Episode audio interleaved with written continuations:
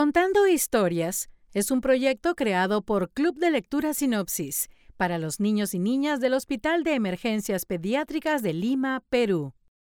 Encuéntranos en redes sociales como arroba Club Sinopsis.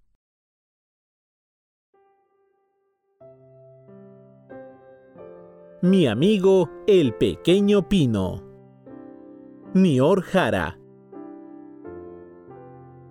Para todas las navidades, íbamos a la cabaña del abuelo a las afueras del pueblo y muy cerca de las montañas. Una víspera de Navidad, fuimos a buscar leña junto a mi padre y mis dos hermanos mayores. Mientras ellos cortaban la leña, yo me encargaba de recolectar algunas raíces secas que nos permitían prender las fogatas con mucha más facilidad. Mientras me alejaba, oí en medio del fuerte viento una voz que no podía entender. Era muy profunda y sonaba muy apesadumbrada, como si fuera un quejido. Al regresar con las raíces que había recolectado, le pregunté a mi padre y mis hermanos si habían escuchado la voz, pero todos respondieron negativamente. Debe ser el viento que se está haciendo más fuerte, dijo mi padre. Al alejarme hacia lo más alto del bosque y cerca de las montañas, me pareció escuchar la voz mucho más cercana. Sonaba mucho más desesperada que las veces anteriores y parecía estar en peligro. Cautelosamente empecé a seguir la voz, pero al ver hacia todos lados no encontraba nada. De pronto vi un pequeño pino que parecía que luchaba contra el viento, como si no quisiera ser arrancado de la tierra. ¿Tú puedes escucharme? Me preguntó. Sí, asentí muy admirado. ¿Qué te está pasando, pequeño pino?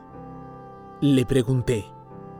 Mi sueño es llegar muy alto, tan alto como las estrellas. Pero el viento está torciendo mi tronco, y si crezco torcido, no podré cumplir mi sueño. Tal vez terminará arrancando mi raíz de la tierra y moriré. Me dijo muy angustiado. Recordé que mi padre me había enseñado que para que los árboles no crezcan torcidos, debía clavar una estaca en el suelo y atarlo. Busqué una rama seca que me sirviera como estaca y la até a mi nuevo amigo. Pero enseguida el viento sopló muy fuerte y la rama salió volando. Lo intenté nuevamente, pero parecía no funcionar. El viento se hacía cada vez más fuerte y los quejidos de mi pequeño amigo también. Mi frustración fue tanta que me puse a llorar junto al pino y los dos lloramos por lo cruel que era el viento. Siempre quise llegar a las estrellas, pero al parecer no lo podré lograr. Tú te tienes que ir. Tu familia debe estar preocupada por ti exclamó. No te dejaré solo, pequeño pino. No me iré, le respondí entre lágrimas.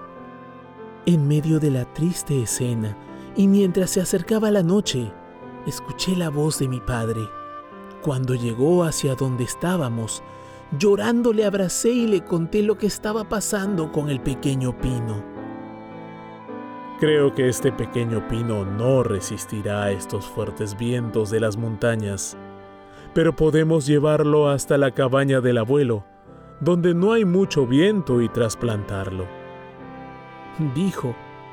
Le pregunté al pequeño pino si era lo que quería, y él muy reconfortado me respondió que sí.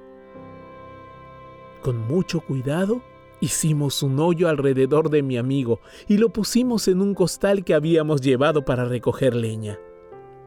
Lo pusimos en la carreta y lo llevamos cerca de la cabaña del abuelo donde lo trasplantamos. Durante el resto de las vacaciones de Navidad, me la pasaba cerca de mi pequeño amigo. Le conté todas las historias de Navidad que había aprendido. Miguel me hablaba de otras mágicas historias que aún recuerdo.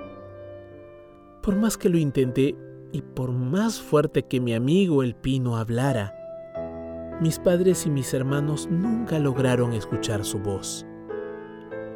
Cada año esperaba esas vacaciones de Navidad para ir a pasar ese tiempo en la cabaña del abuelo, donde se encontraba mi amigo el pequeño pino. Cada año yo crecía, pero él crecía aún más. Pasábamos horas hablando de todo lo que me había pasado en el año y cantando villancicos. En otras navidades lo adornábamos con esferas y luces. Fueron tiempos maravillosos. Unos años después, la familia de mi padre decidió vender la cabaña. De pronto, ir de vacaciones de Navidad a la cabaña dejó de ser una costumbre en mi vida.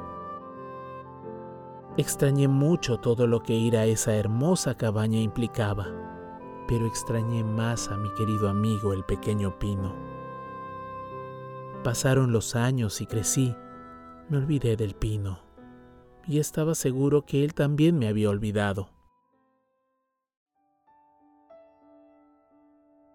Una noche de Navidad, cuando era adulto y ya era papá, mi pequeño hijo me dijo que alguien me estaba llamando. Salí con él hacia la azotea de la casa y me señaló hacia las estrellas.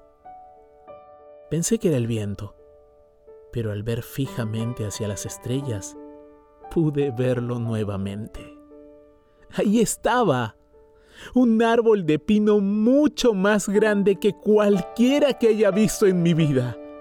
Uno que parecía estar junto a las estrellas. Era mi amigo el pequeño pino cumpliendo su gran sueño.